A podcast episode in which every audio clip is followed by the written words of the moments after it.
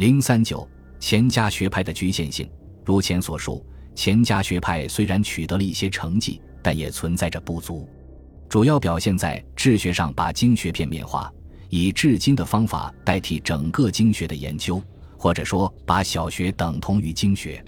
他们尊汉也只是尊经，而尊经也只是考据、训诂一图、轻视一理。至于儒家的经世致用学风，无从谈及。平心而论，古代经学主要在求政治上应用。当时的政治理论不依托在神权君权上，而别有一套符合人文、社会、历史演进的理论。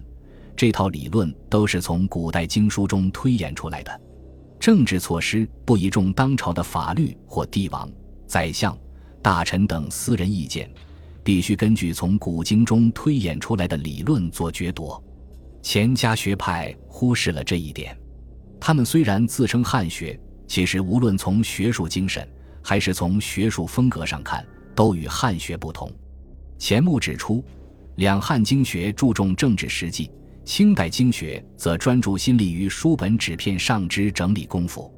徐复观也说，先秦两汉断乎没有无思想的经学家。无思想的经学家乃出现于清钱家时代，这话虽然有些过头，但大体反映出钱家学派的特点。他们只在整理古籍方面有贡献，由于没有或缺乏思想，所带来的学术上的繁荣与精神是畸形的。就是说，钱家学派多经师而少思想家，多效使者而少史学家，多效著而少著作，多训诂而少思想，是缺乏历史意识的学派。